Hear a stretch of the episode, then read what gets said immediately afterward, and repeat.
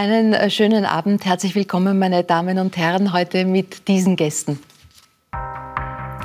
Ob als Burgschauspielerin bei Soko Donau oder als Nymphe im Rabenhof, Maria Happel ist eine Schauspielgröße, die aus Österreich nicht wegzudenken ist. Als Leiterin des Max-Reinhardt-Seminars gibt die gebürtige Deutsche ihre vielseitigen Erfahrungen auch an die nächste Generation weiter. Die Zuschauer lieben ihn, seine Interviewpartner fürchten ihn. Satire-Reporter und Kabarettist Peter Klien erlangte mit seinen unkonventionellen Fragen an Politiker Kultcharakter. Ab morgen ist der studierte Philosoph wieder mit seiner Sendung Gute Nacht Österreich im ORF zu sehen. Cook Your Life ist die Devise von Didi Meyer. Für jede Lebenslage hat der Salzburger Haubenkoch das passende Rezept. Der Sohn von Spitzenköchin Johanna Meyer hat sich von den elterlichen Wurzeln längst abgelöst und führt mit seiner Ehefrau Christina drei eigene Lokale. Die Journalistin und Autorin Nermin Ismail hat sich intensiv mit einem Thema beschäftigt, das wir in diesen Zeiten besonders benötigen. Die Hoffnung. Wir können ohne Hoffnung nicht leben, stellt sie in ihrem Buch fest. Aber was brauchen wir, um hoffen zu können? Herzlich willkommen meinen Gästen, herzlich willkommen zu Hause. Wenn die Zeiten gerade zäh und schwierig sind, woraus lässt sich Hoffnung schöpfen? Gute Frage. Also genau in der Frage jetzt in meinem Buch. Und äh, ich fange an mit dem Zitat, äh, es gibt bestimmt schönere Zeiten, aber diese ist die unsere. Und äh, ich Von Jean-Paul Sartre, ja. Genau. Und ich weiß, es ist ein bisschen schwierig äh, in der Zeit, weil man einfach das Gefühl hat, man wird von Krisen überrollt und äh, erst kommt die eine, dann kommt die andere, dann kommt die eine Virusvariante, dann kommt die nächste. Aber ich habe das Gefühl, das ist genau die, die, richtige Zeit, um über die Hoffnung zu sprechen. Ähm, es gibt Experten, die sagen, man braucht ähm, Vertrauen, ob in sich selbst, in Menschen, in Institutionen, äh, einen Glauben, was auch immer der ist. Ähm, muss jetzt keine Religion sein ähm, und auf jeden Fall auch äh, gut funktionierende soziale Beziehungen. Das sind mhm. so vielleicht drei wichtige Punkte, wie es funktioniert, die Hoffnung beizubehalten. Mhm. Sie schreiben ja auch, und wenn es gar nicht weitergeht, hilft es, sich selbst und auch anderen zu sagen, durchatmen. Es ist nur ein Kapitel, das ist nicht die ganze Geschichte. Denn wie unsere Geschichte weitergeht, das bestimmen wir. Also auch diese Selbstbestimmung ist ein wichtiger Punkt, dass man selbst die Regie führt im eigenen Leben. Genau, das ist auch äh, ein bisschen, also autobiografische Züge hat mein Buch auch, auch wenn ich so jung bin, weil äh, natürlich jeder von uns hat Krisen erlebt oder Rückschläge oder Enttäuschungen und hatte für sich einen Plan, ein Ziel, einen Weg. Aber dann kommt das Leben dazwischen und man sieht, ups, äh, es funktioniert nicht. Und da einfach nach vorne zu schauen, vielleicht andere Wege zu finden, die zum selben äh, Ziel führen und nicht zu lange dieser verschlossenen Tür hinterher äh, zu trauern, das ist halt das, äh, wie es weitergeht. Und ich spreche mit ganz vielen Menschen, die eben die Hoffnung nicht aufgegeben haben, obwohl sie so schwierige Schicksalsschläge erlitten haben. Und bei denen ist es auch so, dass sie einfach weitermachen und vielleicht entsteht aus dieser Hoffnung, die gestorben ist, eine Mission im Leben, die einen mhm. eben motiviert und Kraft gibt auch. Zu Ihrer eigenen Geschichte gäbe es die Hoffnung nicht. Hätte sich Ihre Karriere als Journalistin, als Autorin schon in der Schule erledigt? Das stimmt, weil ich eine Deutschlehrerin hatte, die meinte, ich bin irgendwie aus äh, irgendeinem Fehler im Gymnasium gelandet und ähm, ja, ich habe irgendwie, glaube ich, die ersten Jahre nur gelernt. Ich hatte überhaupt gar keine Freiheit, äh, Freizeit und keine Freiheit, weil ich nur am Lernen war, um zu beweisen. Also ich habe bis jetzt noch so A4-Hefte, die irgendwie mit Grammatik und Artikel und dass ich ja nicht irgendwie der statt das sage oder die. Ähm, also ich hatte ziemlich viel viele Jahre sozusagen durchgestrebert, um zu beweisen, ich bin gut genug und ich äh, bin richtig hier und ich will es zu irgendwas bringen in meinem Leben.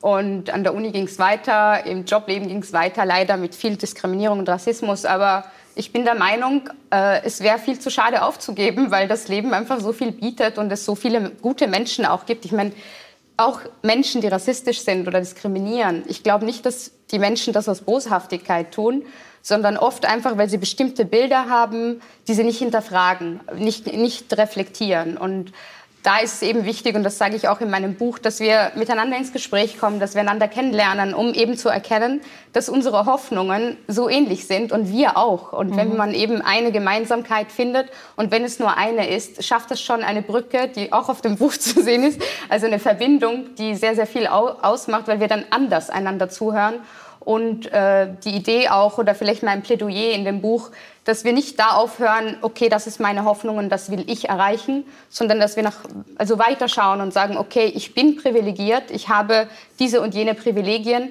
und ich kann mehr hoffen als vielleicht andere Menschen. Und das bedeutet mhm. auch, dass ich eine Verantwortung habe, anderen Menschen äh, sozusagen ihre Hoffnungen zu stärken und ihre Hoffnungen zu nähren. Und das geht eben durchs Reden, durchs Vertrauen schaffen und Hoffnung schöpfen. Mhm. Maria Habler als äh, Leiterin des Reinhardt-Seminars, da schaffen es ja nur wenige hin. Über die Aufnahmsprüfung muss man ja mal drüber kommen. Und das sind ja dann auch Momente, wo für ganz viele die Träume und Hoffnungen enden. Wie gehst du mit dieser Situation um, wenn man auch sagen muss, ähm, jetzt nicht, heute nicht? Oder wie sagst du es? Äh, es hat nicht gereicht dieses Mal, mhm. zumindest hier nicht. Aber es heißt nicht, dass es woanders nicht reichen kann. Also man muss ja auch dafür auch immer am richtigen Ort und äh, zum richtigen Zeitpunkt sein. Oder man muss äh, die richtigen Rollen haben. Also mir ist das ja auch passiert in meinen Anfängen, dass ich nicht genügt habe und ich hatte die Entscheidung, wieder zurückzufahren in mein Dorf im Spessart oder äh, es nochmal zu probieren. Mhm. Ja, und äh, man hatte mir damals auch gesagt, probieren Sie es halt doch mal mit einer komischen Rolle vielleicht. Mhm. Ja, ähm, das habe ich versucht. Auch das war haarscharf äh, dran vorbei. Also äh, ähm, die Jury hat nicht gelacht, ja. Aber, äh, weil ich es unbedingt wollte, haben sie gesagt, na gut, dann soll sie es versuchen, ja. Und, mhm. äh, seither versuchst du. Seither, äh, ja. ja. Auf hohem Niveau. Ja. Äh, Didi, du kochst in deinem Buch Cook Your Life für jede Lebenslage. Mhm. auf hohem Niveau. Ähm, was wäre jetzt so eine Booster-Nahrung, ein Booster-Rezept, das wir brauchen in dieses neue Jahr hinein? Hm. Ja, dann hätte ich Diätologe oder eben ähm, als Koch ist es natürlich immer so, man versucht, jeder Mensch mhm. hat andere Bedürfnisse oder für den Körper passt eben was anderes. Ja. Und am schönsten ist das eigentlich bei uns kleinen Kindern, also bei meinem kleinen Sohn sehe ich das am besten. Die Kinder suchen sich immer die Nahrung, was ihnen gerade am besten tut. Also die brauchen am Anfang gar keine Süßigkeiten oder so, sondern die greifen ganz von selbst zu den Erdbeeren oder zur Banane oder auch mal zum Müsli oder so oder auch zum dunklen Brot und nicht immer nur Weißbrot. Und also da lerne ich eigentlich sehr, sehr viel, mhm. was Menschen gern haben. Und ich probiere halt, wenn Menschen gerade sagen, na, das habe ich noch nie so probiert, also mhm. dieses Gericht, probiere ich es so zu kochen, dass ich die Geschmäcker treffe, dass eben derjenige dann sagt, ah, passt, ein Wildfleisch oder sowas habe ich noch nie probiert, mhm. aber bei dir schmeckt es mir und da traue ich mich drüber und dann kann man einer ein bisschen die Angst eigentlich davon nehmen, dass einmal was anders sein kann. Was sind so die Klassiker, wo es Vorurteile gibt oder wo Menschen sagen, hm, hm ja, natürlich, sicherlich. also ich kenne die Diskussion von Rosinen, aber das ist ja. jetzt ganz was Profanes. Die mag man oder man mag sie nicht. Ja, richtig. Nein, es ist sicher sehr oft so bei gewisse Muscheln oder Krustentiere, dass mhm. die Leute ein bisschen Hemmungen davor haben. Bei Wildfleisch natürlich auch, also mhm. das ganze Dunkle, Reh, Gams. Mhm. Aber da ist es auch immer so, es liegt wirklich am Koch, wie er es zubereitet, wie er mit diesen, ja, ganzen Gewürzen, was uns mittlerweile auch zur Verfügung ja. stehen, wie er das Gericht eigentlich verfeinert, weil in die Richtung oder die Richtung kann ich dann eigentlich das Gericht lenken. Peter, bei welcher Speise muss man dich ermutigen? Ähm, ich bin, glaube ich, ein bisschen von der Fraktion, was der Bauer nicht kennt, frisst er nicht. Ah ja, also das, der kann kochen und würzen, was er will, da geht Nein, nein, ich bin dann schon offen. Also ich, ja. ich würde es dann schon kosten, wenn, mir, ja? wenn, man, wenn Sie mir sagen, es ist sehr gut, würde es schon kosten. Ähm, aber es braucht ein bisschen Überwindung. Also ich bin jetzt nicht so wahnsinniger ja. Abenteurer des Gaumens. Gerade ja. beim Borschal oder so kennt man das, Innereien oder so. Haben Sie das überhaupt Kinderburschal schon, gell? Ja, selbstverständlich, ja, ja, ja freilich. Das ist ja Österreichische wienerische Küche. Ja, wienerische Küche, ja. Ja, ja, das kenne ich schon. Also heißt jetzt nicht, dass man wahnsinnig gut schmeckt. Mhm, ja.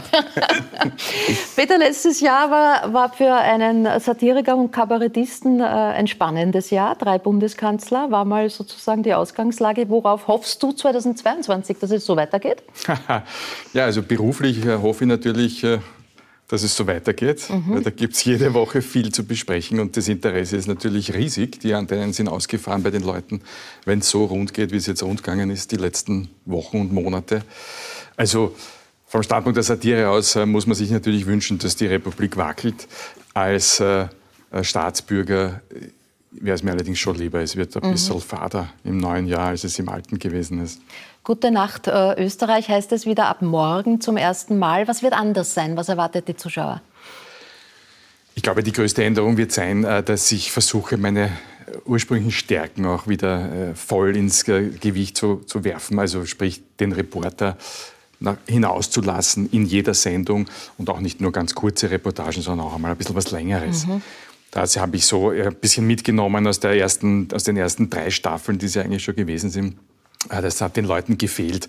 War am Anfang, glaube ich, einfach eine Fehleinschätzung, äh, den so defensiv werden zu lassen, diesen Reporter. Später ist dann wegen Corona natürlich nicht so gut gegangen. Ähm, schauen wir mal, wie es äh, jetzt bei der Neuauflage geht äh, mit Corona. Wir schauen ganz kurz rein. Es geht auch mit Maske ganz gut. Das geht ja gut. Ich habe schon gehört, die Polizeitiere kommt zurück in den ORF. Freuen Sie sich darüber? Ich habe Sie schon vermisst, Herr Kühn. Ja, ich Sie auch erst. Herr Blümel, was sagen Sie? Gute Nacht. Österreich kommt zurück ins Fernsehen. Gratuliere. Haben Sie einen Spaß mit Polizeitiere? Geht so, ne? Ja, kurz wollen Sie mir vielleicht ein Interview geben? Machen wir das ein bisschen später. Ein Interview, jetzt ist es eh schon wurscht. Was? Da bleibt mein Running Gag. Da bin ich sogar gefragt, wovor er mehr Angst hat, vor mir oder vor der WKStA. Wirst du Sebastian Kurz vermissen? Also ähm, vom Standpunkt äh, der Einschaltquoten wahrscheinlich schon. also noch einmal, es ist, äh, ist natürlich eine Person, die wahnsinnig polarisiert. Ja. Also es gibt die unglaublichen Fans und es gibt die, die ihn komplett ablehnen. Er ist niemand, äh, also er lässt niemanden kalt. Mhm. Und so eine Person äh, sorgt für für hohes Interesse grundsätzlich an der Politik, aber auch an der Polizatire. Also von dem her möchte ich sagen, werde ich ihn vermissen. Aber vor dem Hintergrund des, was ich vorher schon gesagt habe, ich glaube, es tut dem Land gut, wenn es einmal zur Ruhe kommt, äh, wenn einmal ein bisschen, bisschen Langeweile vielleicht auch gerne mal wieder in die Politik zurückkommt äh, und Sacharbeit einmal wieder mhm. auch ein Thema wird. Ich habe fast Angst, das ist jetzt jahrelang übersehen worden, die Möglichkeit Sachpolitik. Hast du Erfahrungen schon mit Karl Nehammer? Ähm, Nein, äh, nicht wirklich. Also ich, dieser Beitrag, den wir da jetzt kurz gesehen haben, der ist ja schon das ist schon länger her, das war ja noch vor dem äh, äh endgültigen Rückzug von Sebastian Kurz, das war im November. Ich habe es ja nicht ausgehalten. Ich bin mhm. äh, damals äh, ja gleich, wo mehr oder weniger festgestanden ist, dass es die Sendung wieder geben wird, ins Parlament gelaufen. Mhm. Ähm, auch für die Programmpräsentation des ORF, die dann aber eh entfallen mhm. ist. Ähm, und Nehammer äh, ist mir da kurz einmal davon gelaufen. Vor dem Mikro habe ich ihn noch nie gehabt. Ne? Mhm. Äh, ins Parlament gelaufen, lassen die dich noch rein gerne? Oder hast du da mit dem Portier ein Abkommen? Dazu gibt es eine sehr schöne Geschichte.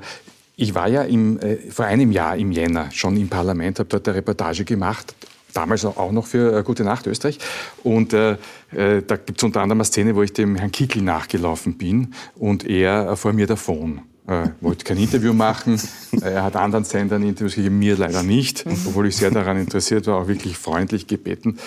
Hat nicht geklappt. Daraufhin hat die FPÖ eine parlamentarische Anfrage gestellt an das Haus, ob man denn nicht sozusagen, wie es denn sein könne, dass, äh, dass der Reporter so derartig aggressiv hinterherlaufe. Ja, mhm. dem Herrn Kickel. Dieses aggressive Hinterherlaufen, das muss ein Ende haben, war die Anfrage. Und äh, der Nationalratspräsident, der Wolfgang Sobotka, hat geantwortet, das ist in Ordnung, satirische Berichterstattung ist genauso äh, vorgesehen und erlaubt wie äh, die mhm. normale. Mhm. Und da müssen die Politikerinnen und Politiker damit zurechtkommen. Hat mich sehr gefreut. Jetzt haben wir es endlich einmal überprüfen können. Ja, Nermin ist ja studierte äh, Politikwissenschaftlerin. Wie sehen Sie denn das? Also wie viel Humor der Satire braucht äh, die Politikberichterstattung?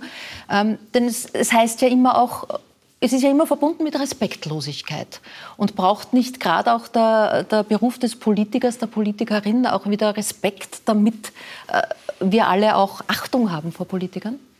Ähm, also ich glaube, Satire lebt davon oder auch eine Demokratie lebt davon, dass es äh, Satiriker gibt und Satire gibt, die auch die Politik zur Verantwortung zieht und ein bisschen auch ähm, ja, Kritik übt. Ohne dem, glaube ich, ist es sehr schwer, die Meinungsfreiheit, die wir eigentlich haben, da irgendwie so auszukosten und auch viel zu lachen. Ich finde das auch so aus einer Perspektive des, äh, politischen, der politischen Bildung wichtig.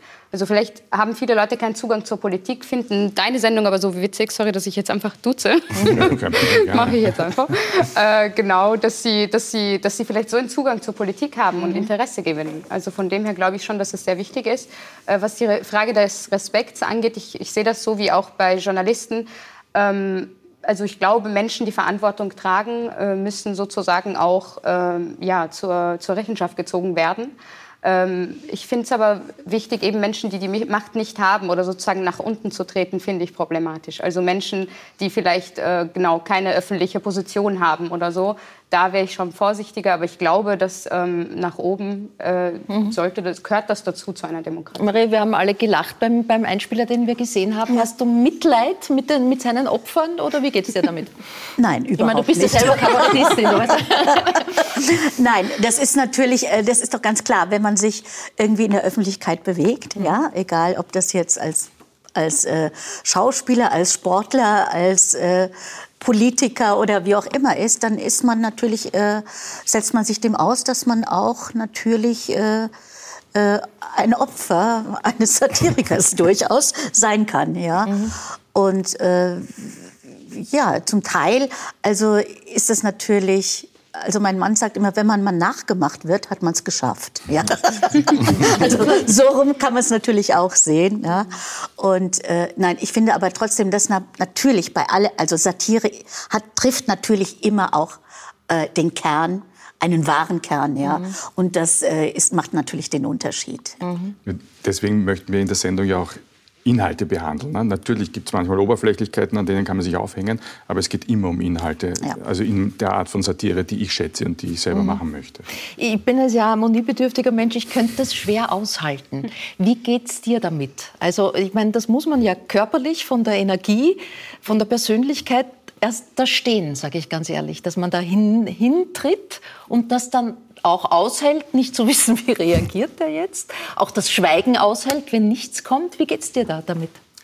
Es ist ja kein, äh, kein ganz aggressives Hintreten. Es ist ja nichts, äh, wo ich dann ähm, dem anderen um jeden Preis wehtun möchte. Also es, ist, es gibt ja noch immer eine Verbindung auch zwischen äh, demjenigen oder derjenigen, die ich quasi überfalle oder die, mhm. die, wo ich in die Auseinandersetzung gehe, äh, ist es ja nicht so, dass ich, dass ich den verachte oder, oder irgendwie auch erniedrigen möchte. Ich möchte ihn nur konfrontieren ähm, mit Dingen, äh, die er vielleicht sonst versucht zu verbergen oder die er äh, wegreden möchte, weginszenieren. Politik hat ja wahnsinnig viel mit Darstellung zu tun und mir geht es darum, die Darstellung aufzubrechen. Mhm. Fällt es dir manchmal schwer, ernst zu bleiben? Äh, nein, eigentlich nicht, weil ich tatsächlich jetzt äh, bei diesen Reporterbeiträgen in eine Rolle verfalle. Also ich kann überhaupt nicht schauspielen. Mhm. ich hätte mir das zwar gewünscht, äh, einmal Schauspieler zu werden, mhm. aber es hat sich dann gezeigt, das geht eigentlich nicht. Ich bin mhm. in der Nähe des Max Reinhardt äh, Seminars aufgewachsen und habe mir gedacht, habe das immer für ein Zeichen gehalten. Ja. aber und jetzt, es war nicht jetzt sitzt, so. Jetzt sitzt die Leiterin vis-à-vis, die ja, Zeichen ziehen sich durch dein Leben. Vielleicht ist es auch noch nicht ja. zu spät. Ja. Wir haben keine Altersbeschränkung. Also. Ah, ja. Gut, dann vielleicht können wir nachher noch kurz genau. die Termine sind. Peter, wie, wie gescheit muss man sein, um andere blöd ausschauen zu lassen? Ich glaube nicht sehr gescheit, ehrlich gesagt. Also es gibt ja verschiedenste Weisen, das zu versuchen. Ich glaube, nicht alle sind so wahnsinnig schlau. Äh, äh, in meinem Fall ist es natürlich schon so, dass ich mich sehr viel mit Politik beschäftige. Ich halte das für eine gute Voraussetzung, um dann eben gezielte Sticheleien betreiben zu können. Mhm. Sowohl in den Reporterbeiträgen als auch in der Sendung, wenn wir ein Thema behandeln. Also je besser man informiert ist, je mehr Zusammenhänge man kennt, auch je mehr Leute man kennt, mit denen man sprechen kann, um das immer möglichst aus der Nähe auch mhm. zu erfahren, umso bessere Basis für für gute, angriffige, aber auch ähm, gerechte Satire. Mhm. Jetzt äh, ist die Stimmung ja im Moment auch durch die Pandemie bedingt eine sehr aufgeheizte. Gerade das Impfthema zum Beispiel polarisiert extrem. Äh, muss man da, darf man als Satiriker überhaupt je vorsichtig sein, zum Beispiel eine Stimmung anzuheizen oder ein Quäntchen zu viel zu wagen, wenn man sich draufsetzt? Das ist eine sehr gute Frage. Es ist eh auch die Frage gut, wie weit äh, wie, wie weit äh, befördert man durch die eigene Arbeit äh, die Ansicht der Leute, dass das alles Idioten sind, die Politikerinnen und Politiker. Das möchte ich natürlich überhaupt nicht. Ich möchte auch nicht äh, Öl ins Feuer gießen. Das würde ich nicht wollen. Ich würde die äh, angespannte Stimmung nicht noch einmal verstärken wollen. Ich würde schon, äh, was ich schon sehr schätze, ist äh, Stellung zu beziehen mhm. und dann auch zu sagen, das halte ich für richtig. Ähm, aber ja, niemanden zu irgendwas zwingen wollen. Gerade in die Impfdebatte äh, ist da ein sehr gutes Beispiel dafür. Mhm. Maria, wie schwer ist es als jemand, der in der Öffentlichkeit steht, Stellung zu beziehen? Ist es wichtiger als sonst oder sagt man, puh, ich glaube nicht? Naja, ich glaube, das ist immer gleich wichtig. Ja? Also, dass man Haltung bezieht oder dass man ähm, sagen darf, was man denkt. Und äh, natürlich ist, wenn man in der Öffentlichkeit steht, ganz klar, dass man äh, vielleicht meinungsbildender ist, als man äh, das zu Hause irgendwie in seinen vier Wänden ist. Ja? Also man muss sich schon überlegen, was man sagt und wie man es sagt. Aber ich finde trotzdem, dass es wichtig ist, dass man sich traut, das zu sagen, was mhm. man denkt. Aber als Gastronom hat man diesen Luxus irgendwie nicht. Wir müssen wirklich probieren, jeder Gast, der kommt, egal ob es Politiker ist oder eben ein Handwerker, ganz egal, wirklich immer wieder zu jedem gleich freundlich zu sein und so, egal ob mhm. man seine Partei gut findet oder nicht. Also irgendwie hat dein Beruf auch Vorteile, finde ich. Also diesen Luxus haben wir Gastronomen Fällt das manchmal nicht. schwer, Didi? Ja, natürlich. Es kommt natürlich auch vor, dass man sich von manchen Gästen ja ein bisschen bruskiert fühlt oder mhm. halt nicht richtig wahrgenommen fühlt oder dass sie auf einen überheblich sind beispielsweise. Überheblich sind, genau. Und da muss man einfach immer wieder über diesen Dingen stehen. Und man kann sich auch nicht so in der Öffentlichkeit sagen, ich finde diese Regel gut oder diese mhm. gut, weil dann verliert man wieder einen Teil seiner Gäste. Und darum probieren mhm. wir als Gastronomen da eher zurückhaltend ja, zu sein. Darum werden ja, wir ja immer bestraft und es kommt immer der wieder Koch hat doch noch ganz andere Möglichkeiten ja. als der Satiriker. Da kann doch in der Küche ein bisschen was passieren. Eben das ja. ja. Zumindest, zumindest. Im Krimi geht es bis zum Gift. Ja. Aber wenn ich es richtig verstanden habe, ist es, ist es schrecklich, dass man jedem Gast recht geben muss. Ne? Ja, aber was das Tolle ist, wir das wissen Sachen, was andere nicht wissen. Also bei uns kommen Buchungen rein, wo man sich nie denken würde, dass diese zwei ähm, Herrschaften miteinander essen würden und diskutieren. und wenn man dann immer wieder hingeht und etwas serviert und Ding, kriegt man da relativ viel mit. Mhm. Ah, ja, ja, ja, Das ist wieder unser Vorteil. Wir wären die heimlichen Spione eigentlich. das ist richtig. Das finde ich auch immer gut, wenn man als Satiriker einen guten Draht zu verschiedenen Wirten hat. Genau. Die, die, haben genug gesehen und gehört. Du kommst du beruflich eigentlich aus einer ganz anderen Ecke, bist als äh, Kabarettist wahrlich ein Spätberufener. Du hast Altgriechisch und Philosophie studiert, warst lange an der Uni Dozent. Davor Jobs gemacht, vom Briefträger über Bergbauern, äh, was? genau? Schafhirte oder so ein Knecht sowas? halt Knecht. Oder wie man sagt. Knecht. In Tirol, glaube ich, heißt das Knecht. Ja, in Tirol heißt das Knecht. Ja, aber, was macht man als Knecht? Da gibt es ja gute Knechte. Ich war ja kein guter Knecht. Ich war ja, ja so ein, ein, Student, der in den Ferien ein bisschen Geld verdienen möchte und in der Natur sein möchte. Ja. ja. Das war der Hintergrund. Ich glaube, sehr hilfreich. Na, ich habe mich sehr bemüht, aber... Äh, echter Knecht ist doppelt so gut wie ich natürlich. Ja. Und du stammst aus einer sehr musikalischen Familie. Also Ö1-Hörer kennen eure gemeinsame Sendung gemeinsam mit deinem Bruder. Ähm, habt, habt ihr moderiert? Das ist, glaube ich, leider schon abgeschlossen. Ja, ist wird, mal vorbei. Fürs, fürs, fürs Erste vorbei. Fürs Erste, ja. wie, wie, welche Instrumente spielst du?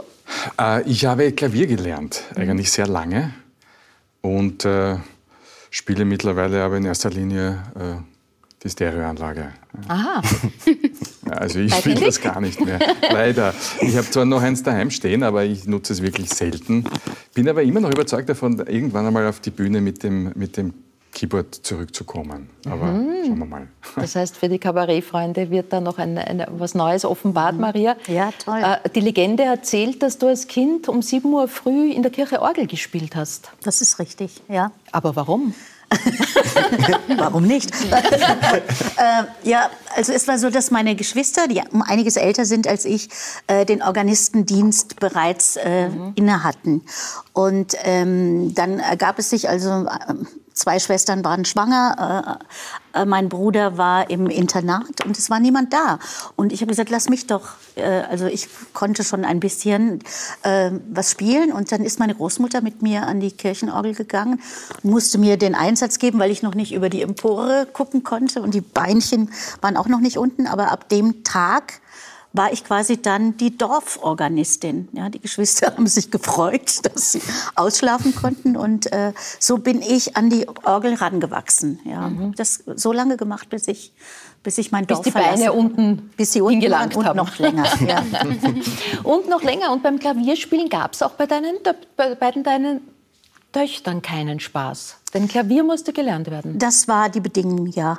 Also ich habe gesagt, Sie können alles ausprobieren, Sie können alles machen, was Sie wollen, aber Klavier wird niemals in Frage gestellt. Das äh, geht einfach durch. Warum? Ja. Weil äh, ich damit so wahnsinnig gute Erfahrungen gemacht habe und noch immer mache. Das ist mein, mein äh, Stressabarbeitungsprogramm oder meine Wellness-Oase. Also äh, ich wusste, dass ich als Kind schon irgendwie mich unheimlich abarbeiten konnte. Und auch jetzt, ich habe eine, eine Freundin, eine Geigerin, äh, ja, äh, und wir musizieren ab und zu. Und das ist mein privates, persönliches Wellness. Mhm. Und wenn Mutter Erfahrungen gemacht hat, dann. Mutter weiß mehr, Mutter hat Erfahrung. Mutter hat Erfahrung, also muss Kind jedenfalls mal auch die Erfahrung machen. Nein, sie wurden nicht gezwungen. Das ist so, dass äh, wenn ein Instrument dazugehört mhm. in, in einer Familie, dann hat es was ganz äh, Selbstverständliches, so wie vielleicht bei euch das Kochen. Mhm. Ja? Und dann gehört es einfach dazu und es wird gar nicht äh, groß in Frage gestellt. Mhm. Und wenn man Lust hat, geht man halt hin und dann sagt man, hey, probier mal das und so und dann ist das so was Spielerisches. Es, also, es war nicht so, dass, dass ich sie äh, irgendwie ans Klavier gefesselt habe. Musstest du Klavier lernen? Äh, ich, ich habe es nicht als Zwang erlebt, aber ich glaube, es ist nicht es war einer. besprochen worden. ja. Es war relativ früh. Also ich habe angefangen mit, äh, ich glaube, acht Jahren. Mhm. Äh, und ich, wir sollten alle ein Instrument lernen. Ich habe nur zwei Brüder und die haben auch beide, äh, der eine ähm, Geige und der andere auch Klavier mhm. Äh, lernen dürfen. Apropos Erfahrungen, eure Tochter Paula Nocker wurde beim Nestreu als bester weiblicher Nachwuchs ausgezeichnet. Wie stolz ja. sind da die Eltern? Äh, wahnsinnig stolz. also vor allen Dingen, weil sie uns so äh, einfach mal kurz von rechts überholt hat. Ja, mhm. Sie hat sich ja lange gewehrt, äh, in die gleiche Richtung zu gehen wie die Eltern und hat alles Mögliche versucht, um bloß nicht wie auf die Bühne zu müssen. Und dann äh, hat es sich ergeben und sie hat äh, vorgesprochen bzw. vorgesungen, weil mhm. es ging um die Lucy in der Drei-Groschen-Oper und die Arie ist halt sehr hoch und sie hat die Höhe und äh, ja, sie wurde genommen und seitdem äh, ist alles anders geworden. Also ist ganz toll. Ja, wir sind natürlich stolz, dass sie gleich mit dieser Rolle dann auch nominiert wurde und auch den Preis bekommen hat. Was ist alles anders? Also jetzt nicht für Sie, das kann sie selbst mal erzählen, sondern für dich vom Gefühl her. Naja, also ich habe jetzt eine Kollegin im mhm. Haus, mhm. äh, aber sie sieht auch mhm. den Beruf jetzt anders. Also natürlich, es waren für die Kinder manchmal wirklich schwierig, weil die haben oft am Frühstückstisch gesagt, oh Mann, ihr redet immer nur über das Theater, können wir mal Mama, Papa und dann mhm. haben wir mhm. versucht, irgendwie was anderes zu besprechen und nach zwei Minuten waren wir aber schon wieder irgendwie bei einer Produktion oder bei einem Regisseur oder ja. beim Dreh oder keine Ahnung, ja. Und ähm, dieses sich dagegen wehren, also das war, war schon so, aber jetzt weiß sie einfach auch, was es heißt. Und sie selber redet jetzt halt auch dauernd von mhm. Aufführungen, Kollegen und so weiter, ne, wie sich das gehört. Da lacht einer sanft, Didi. Ja. Also diese ganzen Sachen, was du erzählt hast, kenne ich alle. Aber übrigens, ich war auch Ministrant. Ja. Nur wir hatten um 7 Uhr in der Früh, da war ich, der, ich und der Pfarrer und ich glaube fünf Mhm. Leute waren in der Kirche und ich habe halt gebimmelt. Ja, ja genau. Ja, das war unser Kirchenchor, mein Bimmeln. Und nein, und wo wir die nächste Parallele haben, ist natürlich auch am Familientisch, wo es um das Thema geht, Gastronomie. Ja. Und ich merke es auch bei meinen Kindern jetzt. Also ich und meine Frau sind ja beide im Gastgewerbe. Und unsere Buben kriegen das halt auch die ganze Zeit mit, dass es um die Mitarbeiter geht oder um die Reservierungen oder um Kollegen. Wie gut sind die? Können wir das auch? Oder wo müssen wir uns verbessern? Also mhm. da haben wir natürlich ja, extrem viele Mama Johanna Meyer ist eine der weltbesten Köchinnen, vier Hauben, zwei Sterne. Mhm. Gab es denn je eine andere Option, als auch äh, in die Gastronomie zu gehen? Ja. Maria hat gerade von ihrer Tochter erzählt, sie hat alle, mhm. alles mögliche andere probiert, ja. um nur ja nicht ja. dort zu landen. Also meine Eltern haben mir schon gesagt, wie ich 14 Jahre alt war, Didi, du darfst 14 Tage zum Rechtsanwalt gehen, 14 Tage in die Tischlerei gehen und 14 Tage zu uns in die Küche kommen. Mhm. Und das Tischlern war ganz nett, aber der Auftrag für diesen Beistelltisch ist von meinem Papa beim Tischler gekommen. und ich habe 14 Tage für einen Tisch gebraucht und der war nicht besonders groß oder schwierig oder so. Also somit Tischler ist ausgefallen. Beim Rechtsanwalt war es mehr Kaffee kochen. Mhm. Den habe ich sehr gut gemacht. Darum wusste ich, dass die Küche wahrscheinlich doch wieder aus, passen wird. Na, und dann war es so in der Küche, ich habe ein Rezept bekommen, ja. den Google-Hupf. Und es ist sofort gelungen. Und das ist das Schöne, mhm. darum fangen auch ganz viele in der Patisserie an, mhm. weil einfach da die Rezepte, man muss sich an das Rezept halten, an die Grammatur und kann somit die ersten Erfolgserlebnisse eigentlich feiern. Mhm. Und das beflügelt einen natürlich dann, dass man immer weitermacht und weiter und sich weiterentwickelt. Mhm. Und ja, und dann ist eigentlich losgegangen, mit 15, 16 eigentlich in die Kochlehre zu gehen. Und die Lehre bei der eigenen Mutter, ich glaube, wenn du deine Tochter ausgebildet hättest oder so, ist nicht so schön, sagen wir mal. Es war also die ersten kurzes Innehalten, ja. eine diplomatische Formulierung zu finden. Ja. Na, die ersten zwei Jahre waren wirklich sehr, sehr hart, aber im dritten Lehrjahr, da mhm. gibt es dann diese Wettbewerbe, dass man die besten Lehrlinge vom Land Salzburg dürfen gegeneinander kochen. Dann geht das, wenn man das gewinnt, mhm. darf man dann in Österreich kochen und so. Und da bekommt man dann schön langsam dann diese Früchte. Mhm. Aber auch, dass man denkt, man ist schon sehr, sehr gut. Also die Überheblichkeit eines 18-Jährigen oder so, wie es damals war. Und genau, die Welt niederreißen, ja. ist klar. Und in diesem Jahr haben wir dann auch die vierte Haube bekommen. Und da war dann die Mama eben die beste Köchin der Welt. Und dann habe ich gesagt, weil im Gourmillot ist gestanden, dieses Reh ist so gut zubereitet. Und da habe ich auf dem Rotissier, nennen wir das, das ist der Fleischplatz, gearbeitet. Dann habe ich zu meiner Mama damals gesagt, wir haben die vierte Haube wegen mir. Also so was Dummes eigentlich als 18-jähriger Bub zu sagen. Einige Jahre später habe ich mich dann bei der Mama entschuldigt. Ich bin dann auch ins Ausland gegangen, hatte großes Glück, dass ich wieder bei großen Lehrmeistern war. Und ja, und habe dann schlussendlich als Koch ist es wichtig, nicht zu kopieren, sondern selber seine Handschrift ja. zu entwickeln. Und, so. und, jetzt spricht die Weisheit des Alters aus dir. Ja, mit 38 ist man schon sehr weise. Ist man ja? schon sehr weise. Maria, wenn wir zurückschauen in, in, deine Kindheit, der Papa war Witzer, die Mama hat einen Friseursalon. Ja. Ich denke mir, wenn man jetzt heute zurückblickt, äh, erkennst du ja, das muss ja ein, sage ich mal, ein Fundus gewesen sein an Betrachtungen, als an Beobachtungen. Ähm, Absolut. Also eigentlich war das ganze Dorf äh, mein Mikrokosmos. Mhm. Ja, weil es einfach vom, vom äh, Bettler bis zum König alle Rollen gibt mhm. in so einem Ort. Und dadurch, dass es so wenige Menschen sind, kennt man halt jeden Einzelnen besonders gut. Und äh, das ist sicherlich für mich ein, ein Riesenkapital gewesen, nicht wissend, als ich auf die Schauspielschule ging, aber doch, also dass man sich da halt sehr gut auskannte, ja. Mhm.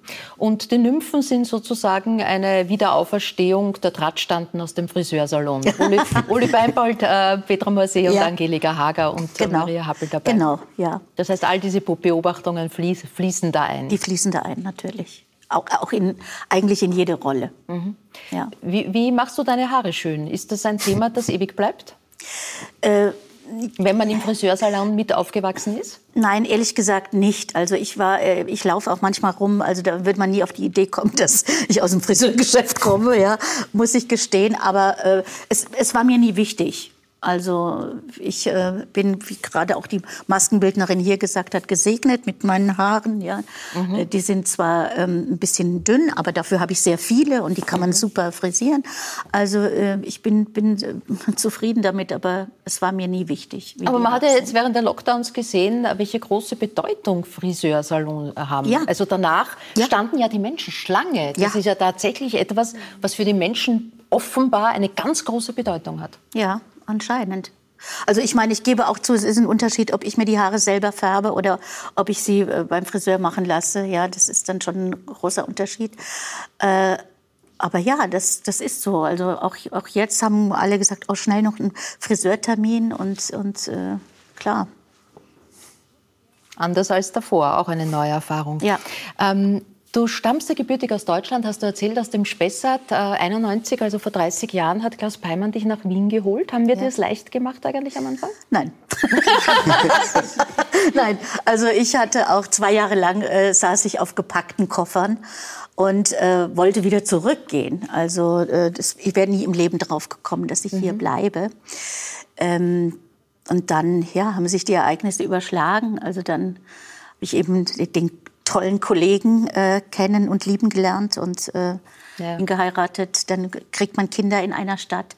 Dann verändert sich das alles nochmal. Und dann, mhm. ja, ist das plötzlich äh, ein Zuhause und eine Heimat. Äh, Wienerisch kann man nicht lernen, hast Nein. du mal gesagt. Da kannst viele Dialekte. Wienerisch geht auch schon, aber nicht halt nicht wienerisch. Nicht wienerisch. nicht wienerisch. War die wienerischste Erfahrung, dass man dir ein Ehrengrab angeboten hat als Kammerschauspielerin? nein, das kriegt man erst, wenn man Ehrenmitglied wird. Aber eine, oh. eine Kollegin hat mir ein Grab äh, auf dem Zentralfriedhof angeboten. Ja. ja? Welche Ehre. Ja. ja. Das gibt es nur in Wien, oder? Das gibt es nur in Wien, ja. Apropos zu den vielen Dialekten, du als Schauspielerin äh, sprichst, kommt noch eine Sprache, die du aufgrund des familiären Hintergrunds sprichst, nämlich du kannst die Gebärdensprache, weil eine deiner Schwestern gehörlos ist. Richtig. Wie, ist, wie, wie, wie lernt man die? Ähm, es ist nicht, also nicht wirklich die Gebärdensprache. Meine, meine Schwester, die gehörlos ist, ist eben 20 Jahre älter als ich. Und sie war damals noch in einer äh, taubstummen mhm. Anstalt, weil damals war noch klar, wer, mhm. wer nicht hört, kann auch nicht sprechen. Mhm. Und ähm, das war ein Kloster das waren Nonnen, die, ähm, die da unterrichtet haben, die aber auch gar nicht die, die pädagogischen Möglichkeiten einer Gebärdensprache hatten. Mhm. Also das heißt, meine Schwester musste zum Beispiel noch über wirklich über über Schmerzen äh, Laute lernen, also A bis A bis ein A rauskam, bis klar war, das ist das A. Also ähm, sehr schlimm. Ich habe auch neulich einen Dokumentarfilm gesehen mhm. über dieses Kloster. Mhm. Also da wird einem noch mal ganz anders und das äh, schrecklich eigentlich. Aber wir haben eine Sprache gefunden so untereinander, wo wir äh, wissen, äh, was wir sagen und sie, sie liest sehr gut von von den Lippen ab und äh, wir können uns super gut verständigen und haben so eine eine eigene eigene Sprache gefunden. Aber Gebärdendolmetsch würde jetzt nicht gehen? Das, das würde ich nicht schaffen, nein. Mhm. Also es sind eher jetzt die Generationen nach mir, meine Nichten ja. oder sowas, die sagen, naja, wir lernen die Gebärdensprache, das dauert drei Monate. Jeder Mensch könnte eigentlich, mhm. das innerhalb von drei Monaten würde man es in Schulen anbieten, lernen und man hätte eine Art Weltsprache. Ja, man mhm. könnte sich überall äh, verständigen. Also meine Schwester war in, in Paris mit Gehörlosen und dann saßen sie am Café, im Kaffeehaus und dann kam eine äh, Französin, auch eine Gehörlose, und hat ihnen dann die Stadt gezeigt. Ja, und sie haben sich verständigt. Und dann haben sie sich zu Ostern Postkarten gegenseitig geschickt. Und meine Schwester wusste überhaupt nichts damit anzufangen, mit diesen französischen Wörtern. Ja, und umgekehrt oh, auch. auch ja. Ja. Wobei Gebärdendolmetsch, äh, du hast eh keine Zeit mehr.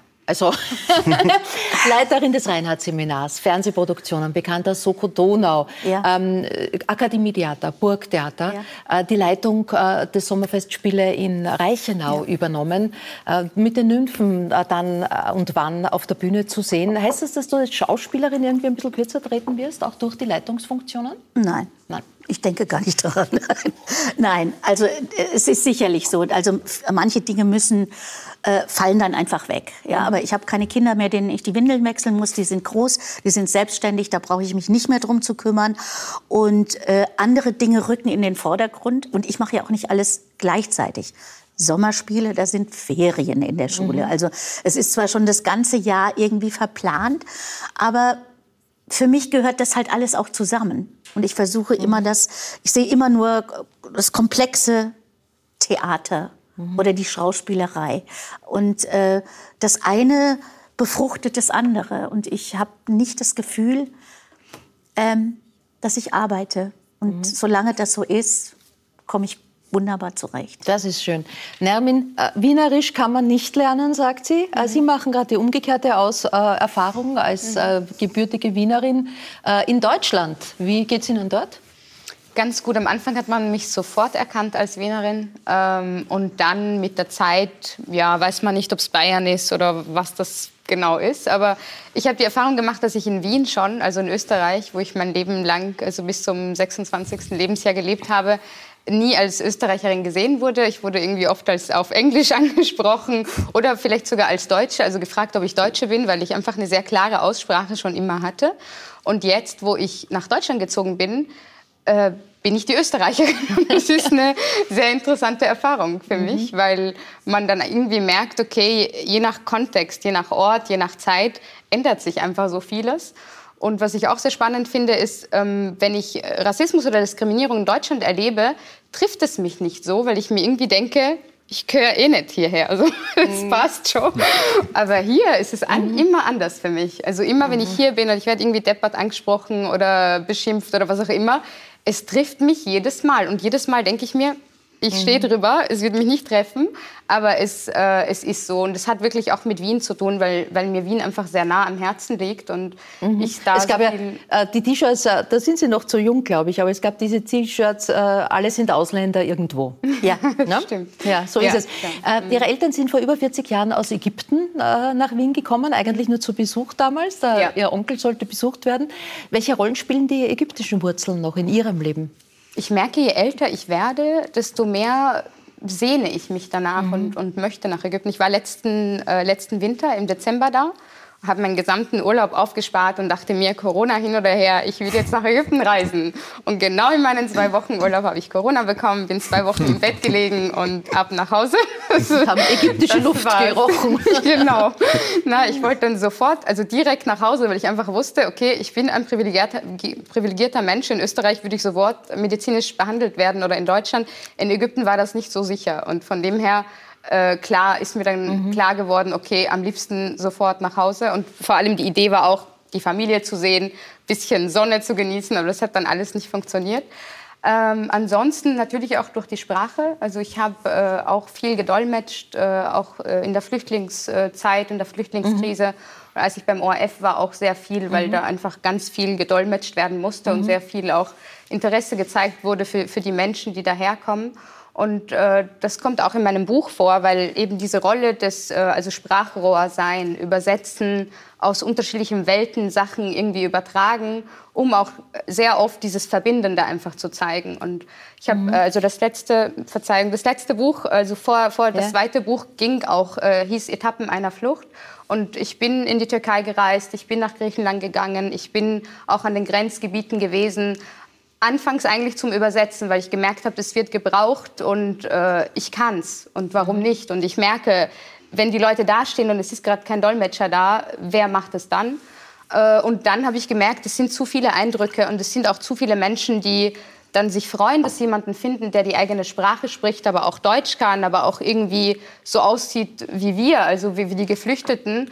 Und da habe ich gesehen, ich kann Hoffnung geben, aber ich werde auch sehr viel gebeten, ja, bitte sagt den Menschen, wir wollen mhm. nur, dass unsere Kinder studieren. Also es sind dieselben Hoffnungen. Sie haben als Journalistin in verschiedensten Medien in Österreich gearbeitet, unter anderem auch einige Jahre hier im ORF. Sie haben es gerade angesprochen und schreiben in dem Buch auch, dass hier im ORF die Putzfrauen Ihnen Hoffnung gegeben haben.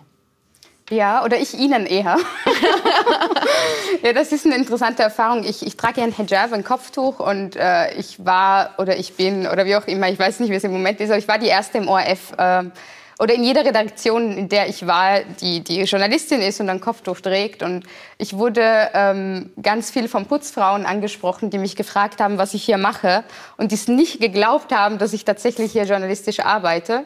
Ähm, und ich hatte das Gefühl, ich gebe ihnen Hoffnung, dass es eine neue Generation gibt, die die sich hier zugehörig äh, fühlt, die eben auch den eigenen Träumen nachgehen kann ohne äh, zu überlegen, hey, geht das überhaupt, weil ich sehe anders aus oder werde ich akzeptiert, werde ich angenommen oder was auch immer. Sie haben für das Buch mit vielen verschiedenen Menschen gesprochen, mit Philosophen, Sie haben gesprochen mit ähm, Menschen, die schlimme Schicksalsschläge erlebt haben, die Opfer von Krieg und Terror wurden, wie äh, beispielsweise ein Srebrenica-Überlebender, ein Terroropfer, und haben, sind hingegangen mit ihnen in Momente der, der, der schlimmsten Situationen, was, um zu schauen, was ihnen da geholfen hat, was ihnen Hoffnung gegeben hat. Was haben Sie mitgenommen für sich? Was ist Ihre Erkenntnis? Also meine Erkenntnis ist wirklich das, was ich anfangs gesagt habe, es geht immer weiter. Und auch mhm. wenn man es in diesem Moment nicht denkt und sich denkt, das ist jetzt Leben mein, stehen. Genau, ja. das ist jetzt mein Ende, ich werde jetzt, es ist vorbei, ich verliere alles. Es geht immer weiter und ich habe auch mit äh, Überlebenden aus Hanau gesprochen, in Deutschland, wo ja auch neun junge Menschen ermordet worden sind, weil sie anders aussehen oder als mhm. fremd gelesen wurden.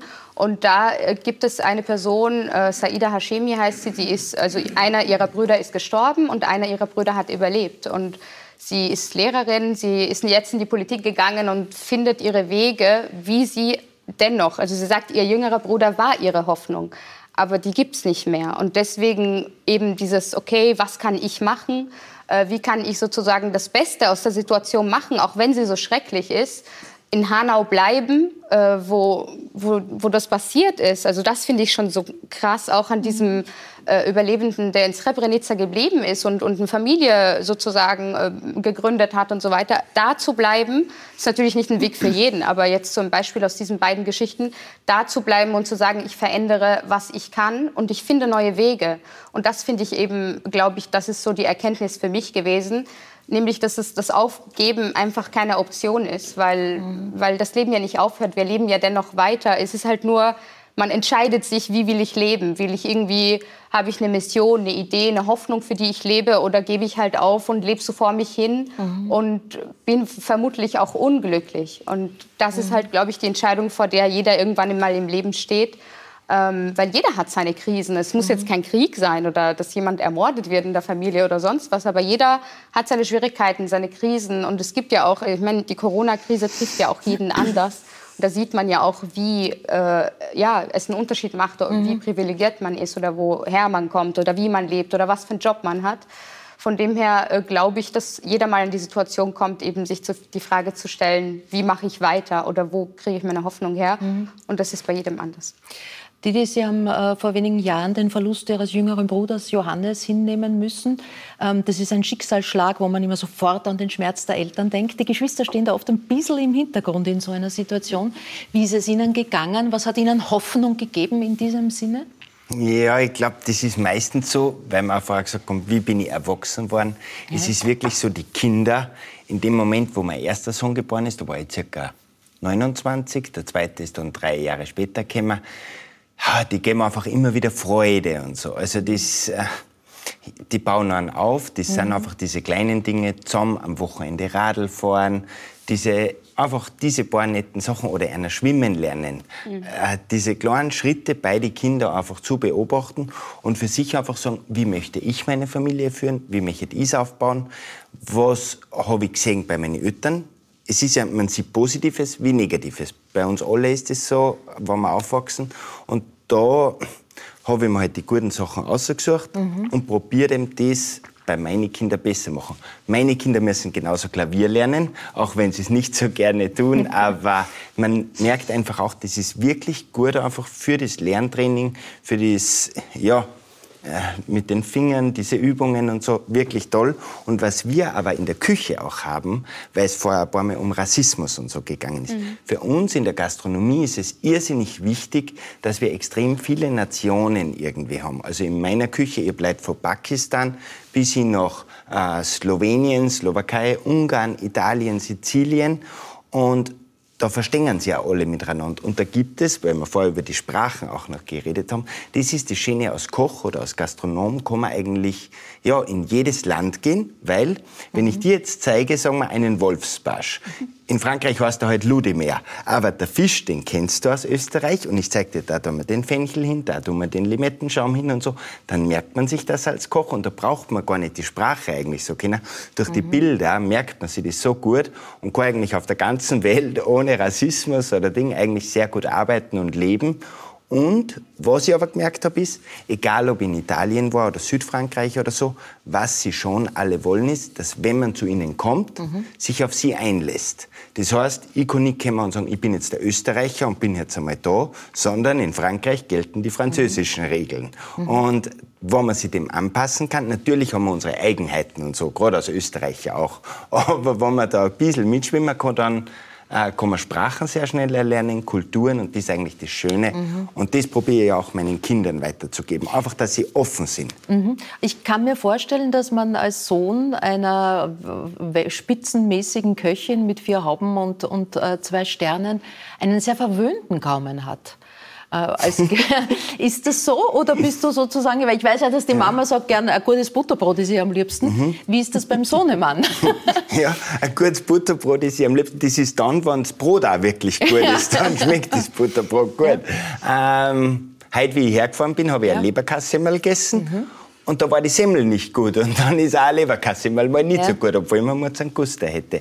Es ist so, ah, die einfachen Dinge sind oft eigentlich gerade als Spitzenkoch einem die liebsten. Also wir lieben es, gute Hausmannskost, ein Wiener Schnitzel oder mhm. sowas zu essen. Aber man ist einfach offen, hat als Kind eigentlich alles durchprobiert. Und so sehe ich es auch bei meinen Kindern. Es gibt aber der kleinere Sohn liebt nur Frittatensuppe. Der könnte 24 Stunden am Tag eigentlich nur das essen. Der andere hingegen probiert alles. Und ja, so hat meine Mutter halt mir auch alles beigebracht. Und es ist gut so. Passt. Was sagst du Eltern, die sagen, ja, aber mein Kind isst nur Spaghetti, Schnitzel und Pommes frites? Gut, ja, dann, das ist das Schöne, ähm, zu einem Kochkurs zu mir bringen. Also dann sage ich Ihnen das. Na, also das mache ich ja am liebsten. Ich mache auch Kochkurse und es ist viel schöner für mich mittlerweile, mit den Kindern zu arbeiten, als wie mit den Erwachsenen, weil die Erwachsenen haben immer so diese Bedingungen. Sie wollen das noch oder dann, dann sie in den Vordergrund rücken und hin und her. Kinder nehmen einfach an. Also das ist wirklich fein. Und, und denen kann man so viel beibringen. Und gestern, jetzt haben wir im Land Salzburg eine neue Initiative für äh, schwerere Kinder oder ja. die was halt gern essen. Und denen bringen wir bei eigentlich, wie man ohne Zucker und so sich auch gut ernähren kann. Und mhm. die haben wirklich ja, die haben eine Freude dabei und, und wollen das wirklich lernen. Und die sind auch selber, wenn ich sage, jetzt tun wir halt noch ein bisschen Zucker rein oder so, gestern haben wir so einen Bratapfel gemacht mhm. und so. Nein, nein, nein, nein, nein, das darf man nicht. Nehmen wir lieber einen Honig. Ja, also, ja. ja toll. Ja. Also, ohne Zucker, ja, aber ist das noch ein schönes Leben, ist ja. die Frage. Mhm. Ohne Zucker. Ja. mit Honig. Honig süßt auch. Ja. Ach ja. ja. Du sprichst mit einer Süßen. Und mhm. ich, habe, ich habe gelernt, dass du sagst, den Gugelhupfen muss man ganz genau nach Rezept Rezeptur machen. Also die, die Köche, mhm. die ich alle kenne, die sagen immer ein bisschen von dem und ein bisschen ja. von dem. Ja. Oder ist das eh genau gemeint und sie wollen nur ihre Geheimnisse nicht preisgeben? Man hat viel im Gefühl natürlich, wenn ja. man es über Jahre macht. Das ist oft bei diesen Bäuerinnen, die was Kasnocken ja. oder Fleischkropfen machen. Die machen unheimlich gute Rezepte, die haben das aber nie niedergeschrieben nie und wissen halt, wie ein Handteil funktioniert. aber wenn man Kochen erlernen will, ist es schon besser, man nimmt die Grammwaage und dann erst mit dem Feingefühl. Bist du passionierte Köchin, Maria? Nein. Nein. Was geht? Eggs? Äh, das, ja, nein, ich koche ich koch schon. Also, ja, ja, ich, äh, gern, aber nicht gut. Äh, Oder gut, nein, aber nicht gern. Selten und dafür ganz gut. Also, aber ich brauche immer das Kochbuch dann. Also, ja, also eine ja. Spitzenköchin sozusagen, eine Spitzenköchin. Das sagen ja viele. Äh, ich kenne viele, die gerne kochen und auch mhm. gut kochen, aber sagen, wenn man es dann zum Beruf macht, dann macht man es nicht mehr gerne. Mhm. Ist das so? Hm. Naja, wenn ich es nicht gern tun würde, würde ich es nicht mehr machen, weil was es beim Kochen braucht, ist man muss, man darf diesen Punkt nicht übersehen, dass man ausgelaugt wird. Und so geht es uns allen in unseren ja. Berufen. Dann haben wir einfach nicht mehr diese Energie. Und das kann ich eigentlich ganz gut, dass ich mich ein bisschen rausnehme und sage so, ich bin jetzt mal weg. Und das ist eigentlich auch so ein bisschen dieses Erfolgsgeheimnis. Da weiß ich oft, passt, jetzt ist zwei Uhr Nachmittag, das Mittagsservice ist vorbei und es ist nicht mehr so viel reserviert, dass ich halt wirklich auf, mhm. bei uns ist der Untersberg in Salzburg und da gehe ich auf, da geht man zweieinhalb Stunden und komme halt wirklich, wirklich gut over, sodass man ja, sich selber reflektieren kann und dann geht es eigentlich auch immer wieder gut weiter. Also ja, das ist schon wichtig. Aber der Druck heutzutage in der Gastronomie ist, ist extrem. Ist es extrem, ist mittlerweile ja. die Gastronomie und nicht nur die Spitzengastronomie ja. ein absoluter Burnout-Beruf. Äh, Sie haben einen Work-Life-Coach für mhm. sich und für Ihr Team. Ja. Normalerweise äh, konsultiert man äh, solche Leute erst, wenn es anbrennt. Ja. Ihr macht es aber sozusagen prophylaktisch, um, um da die richtige Atmosphäre herzustellen. Brennen, kleine Feuerchen brennen immer. In dem Moment, wo, wir, wo man 45 Mitarbeiter hat oder so, läuft es nicht. Wir haben seit ein paar Tagen wieder offen. Ja. Ähm, wir haben eine Weihnachtsfeier gemacht, mhm. einen Tag nach der Weihnachtsfeier drei Krankmeldungen, tak, mhm. tak, tak, alle Dienstpläne müssen wieder neu mhm. geschrieben werden und so.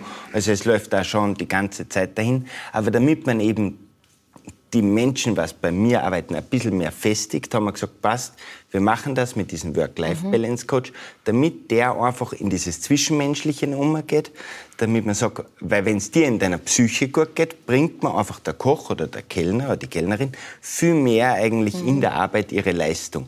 Und darum rentiert sie das. Also das kann ich eigentlich jeden, empfehlen. jeden Betrieb eigentlich empfehlen. Ich glaube, das gilt sogar für jeden Beruf. Ne? Ja, für jeden Beruf. Also ja, dass man sowas im Unternehmen hat, ist einfach gut. Äh, eine Geschichte darf ich noch erzählen, äh, denn der elterliche Betrieb wurde es ja dann nicht, den führst du ja nicht weiter, hast mhm. mit deiner Frau Christina jetzt drei Lokale, das ist die Delicious im Europapark, die Bakery für das gute Frühstück und das Café Wernbacher. Aber wie du und deine Christina zusammengekommen seid, das dürfen wir schon noch empfehlen, weil der Blitz hat dermaßen eingeschlagen, mhm. dass du sie quasi von der Hochzeit weggeholt hast. Ja, das stimmt. Also ja, von der Hochzeit meine Aber nicht von eurer. ja, nicht von unserer. Nein, also ich habe ja immer in der Küche mein ganzes Leben eigentlich verbracht und meine Schwester hat ein sehr schönes Hotel in Bad Kleinkirchheim unten und da hat meine Frau ähm, an der Rezeption gearbeitet. Mhm. Und ich bin immer davon ausgegangen, ich mache mich nie selbstständig, sondern ich übernehme den Betrieb meiner Eltern. Und das ist eigentlich recht schön, weil dann hat man eigentlich alles schon fix fertig und braucht sich nicht selber alles mhm. aufbauen. Aber mein Weg war mir jetzt viel lieber und so habe ich Step by Step gemacht. Aber wie es damals noch so war, habe ich mir gedacht, ich gehe zu meiner Schwester, ist ein Fünf-Sterne-Hotel, da lerne ich die Rezeption und die Reservierung noch richtig gut.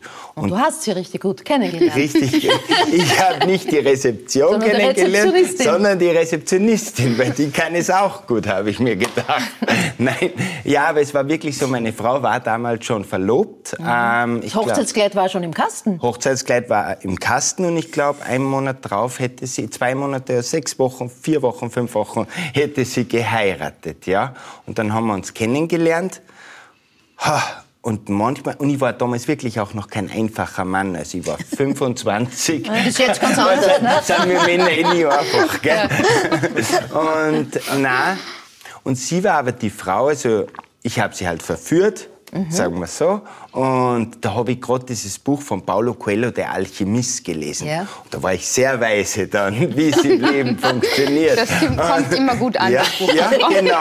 Und dann habe ich ihr das gegeben und dann hat sich für sie eine neue Welt offenbart und so. Und ähm, dann hat sie sich in mich verliebt und sie hat aber dieses Durchhaltevermögen gehabt. Ich war früher immer so ein Kurzstreckenläufer mhm. und sie hat gesagt, nein, Didi, wir schaffen das zusammen. Und ich habe sicher am Anfang auch ein paar Mal Schluss gemacht oder so, weil ich mhm. einfach noch nicht so weit war. Aber mhm. sie war mein Anker und ist es bis heute noch. Hoffentlich bleibt das noch die nächsten 20 Jahre, so 30, 40, okay. ja. Na, und bin ich sehr glücklich, dass sie damals diesen Schritt mit mir gegangen ist. Ja, wünsche euch alles Gute. Danke. Danke äh, meinen Gästen für Einblicke in ihr Leben, in ihre Vorhaben. Toi, toi, toi für die Premiere morgen Peter Klien bei Gute Nacht Österreich. Danke für Ihr Interesse an unserer Sendung, meine Damen und Herren. Nächste Woche freue ich mich hier auf ein äh, spannendes äh, Doppel. Zwei Kabarettisten und gute Freunde, die lustig und ernst können. Äh, Thomas Dipschitz und Viktor Gernot werden da sein. Bis dahin auf Wiederschauen und eine gute Woche.